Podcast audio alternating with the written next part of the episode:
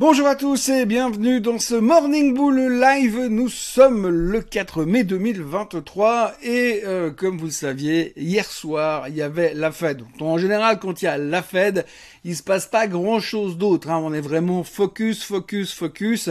On pense à chaque fois que la Fed va arriver pour nous dire oui, cette fois, ce sera complètement différent. On a trouvé la formule magique, la formule qui fait qu'on n'a plus besoin de monter les taux, mais qu'en même temps, on arrive à dynamiser l'économie par le miracle du Saint-Esprit. À chaque fois, on se dit qu'il y a un avant et un après, et comme d'habitude, effectivement, il y a eu un avant et un après, mais pour être très franc, eh bien, on se demande si ça valait bien la peine de faire tout ce pataquès, d'attendre tout ça avec un suspense absolument inouï pour en arriver là.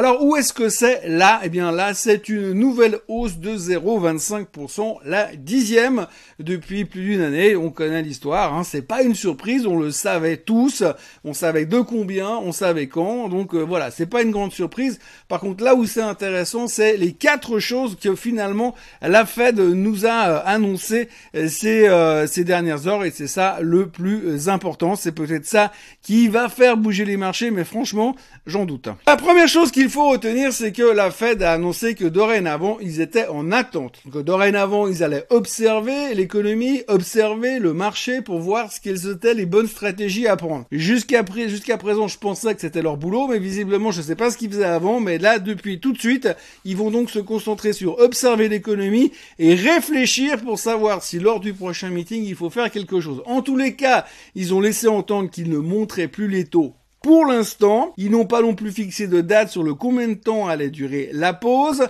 mais ce que l'on sait surtout, c'est que à la fin de cette pause, on n'a absolument aucune certitude que le prochain mouvement sur les taux sera en haut ou en bas. Alors nous, psychologiquement, on était déjà parti dans une direction de dire la prochain, le prochain move sera un move à la baisse, mais là on nous a dit non, pour l'instant on ne sait pas. Donc avant on pensait qu'on avait une vision à court terme, là c'est encore plus court terme, on ne sait pas du tout, on va carrément à tâtons, et donc la Fed se pose des questions, la Fed ne sait pas, mais la Fed va observer. La deuxième chose qu'il faut retenir, c'est effectivement qu'une baisse des taux n'est pas du tout, mais alors pas du tout, d'actualité.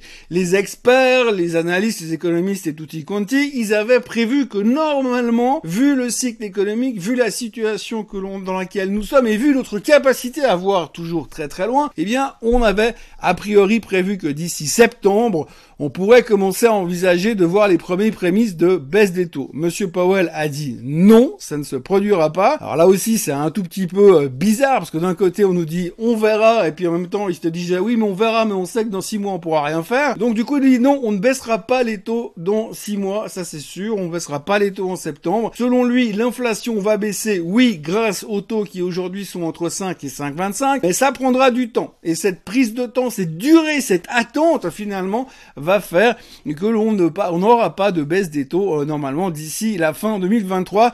Donc ça, il va falloir refaire nos calculs, revoir nos spreadsheets et nous reposer les bonnes questions pour ceux qui avaient déjà anticipé une baisse des taux en 2023 et tout le bénéfice que ça pourrait générer sur le secteur de la techno entre autres. La troisième chose qui n'a rien à voir avec le cycle de hausse des taux ou quand est-ce qu'on commencera à baisser les taux, c'est que la Fed a déclaré dans son discours d'hier soir qu'elle commençait à constater certains resserrements sur euh, le crédit. C'est-à-dire que c'est de plus en plus difficile d'obtenir un crédit, Déjà parce que c'est de plus en plus cher, mais en plus à côté de ça, c'est que les banques elles sont de plus en plus frileuses à attribuer des crédits. Donc si vous ne pouvez pas emprunter aux États-Unis, bah, vous êtes quasiment à poil. Si vous ne pouvez pas emprunter, vous pouvez ne pas développer, vous ne, pouvez pas consommer. Si vous ne pouvez pas consommer, vous, potentiellement l'économie peut ralentir. Donc c'est pas forcément une bonne nouvelle, mais la Fed s'en est rendu compte et elle surveille. Donc elle devrait pouvoir espérer et faire quelque chose si elle peut faire quelque chose, sachant que ça ne sera pas baisser les taux dans l'immédiat. Pourtant, ça pourrait être une bonne solution si on veut régler ce problème-là en particulier.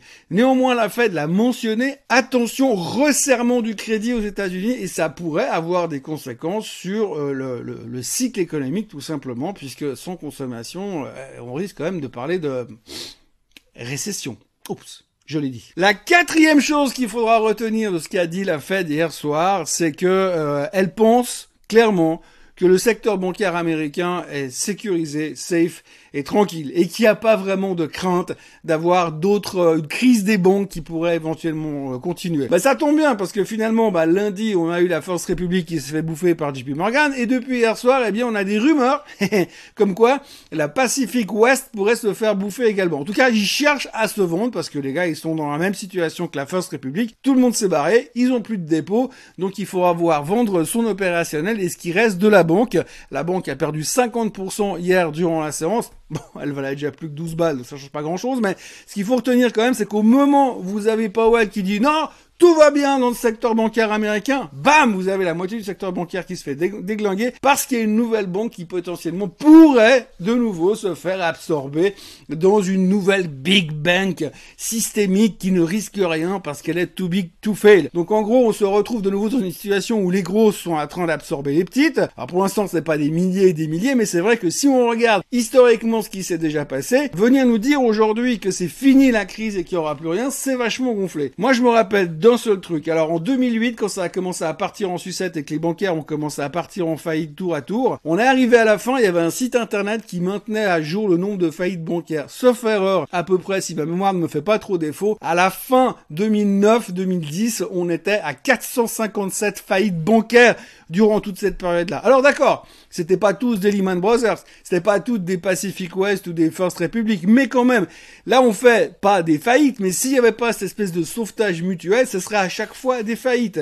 Donc on a quand même une problématique, c'est qu'aujourd'hui il y a un digital bank run qui est en train de se produire, les gens sont en train de se tirer dès qu'il y a la moindre inquiétude sur la banque en question, et c'est une catastrophe, et vous pouvez pas forcément inverser la tendance. La seule chose qui nous rassure, c'est que pour l'instant, visiblement, on n'a pas la capacité de faire un digital bank run sur une boîte comme, allez, JP Morgan. Et puis de toute façon, c'est pas grave parce que JP Morgan, c'est une banque systémique et de toute façon, on peut pas la laisser partir en faillite parce qu'on en a trop besoin. Donc en gros, la crise des banques n'est pas terminée malgré le fait que la Fed continue à nous marteler "Oui, tout va bien", que les politiciens continuent à nous marteler "Oui, tout va bien", que les directeurs de banque continuent à nous dire "Oui, tout va bien". Ce qui est assez symptomatique quand même, c'est qu'aujourd'hui quand vous écoutez les directeurs de banque en général, il y en a encore un qui a parlé hier en Europe, ils vous disent "Non non, mais là je pense que c'est bon, c'est géré, tout va bien". Les mecs, ils ont rien vu venir. Mais rien du tout. Et là, maintenant, il veut me dire, ouais, j'ai regardé, les gars, tranquille, hein, tout va bien. Vous inquiétez pas, ça va bien se passer. Ils en savent foutrement rien, mais ils continuent à nous dire que ça rigole. Et il y a encore deux choses qu'on doit aborder aujourd'hui, c'est le pétrole qui se fait déglinguer depuis deux jours. Alors, il y a deux jours en arrière, le pétrole a perdu 5%. La raison, c'est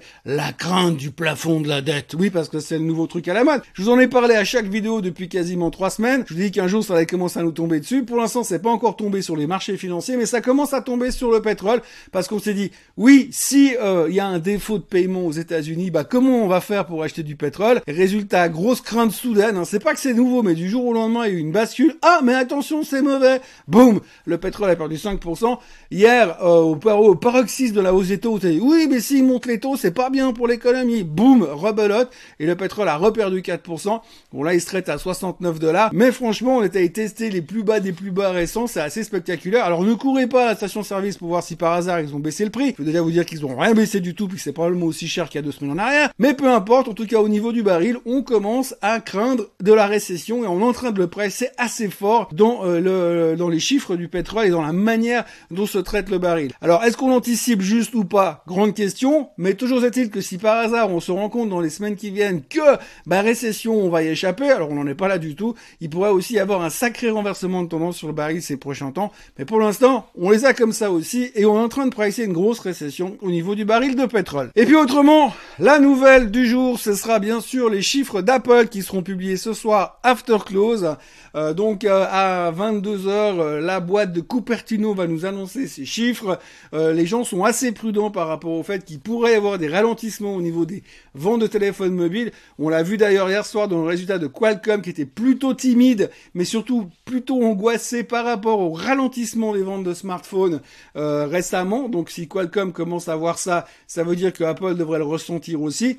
Par contre, en revanche, derrière, on voit que s'il semblerait, en tous les cas, selon les experts, que Apple serait prêt à déclencher un méga share buyback pour rendre de l'argent à ses actionnaires. On parle de 90 milliards de dollars. Donc en gros, ça devrait relativement bien se passer à moins qu'ils nous annoncent des chiffres en dessous des attentes et en plus qu'ils viennent nous dire que les trois prochains trimestres sont complètement pourris. Mais franchement, ça paraît un tout petit peu compliqué. Néanmoins, ce sera quelque chose d'assez important pour Apple euh, à surveiller prudemment ce soir. Pour ce qui concerne le reste des marchés, bien pour l'instant, l'annonce de la Fed, les annonces de la Fed d'hier semblent avoir été plutôt bien digérées par les indices boursiers. Euh, ce matin, les futurs sont légèrement en hausse, donc on aurait pu s'attendre à pire. Franchement, je m'attendais un tout petit peu à, pire. Mais c'est vrai qu'encore une fois, et toujours depuis quelques semaines, malgré tout ce qui nous tombe dessus régulièrement comme mauvaise nouvelle, eh bien, on est vraiment strong, vraiment fort, vraiment solide, un rock. Et pour l'instant, ça ne veut pas tomber. Pourtant, j'ai l'impression qu'il y a toujours un amoncellement de nuages noirs qui se regroupent au-dessus du marché. Vous savez, un peu comme ces soirs d'été où il commence à faire super chaud, il y a beaucoup de nuages, ça devient très noir, ça se rapproche de plus en plus, ça veut pas tomber. Par contre, au moment où ça tombe, c'est un méga orage qui fait vibrer, les fenêtres du salon. Voilà, c'est tout ce que l'on pouvait raconter aujourd'hui dans le monde merveilleux de la finance. N'oubliez pas de vous abonner à la chaîne Suisse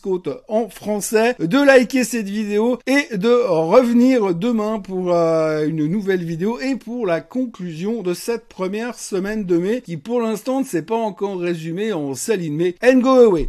Passez une très bonne journée et à demain. Bye bye.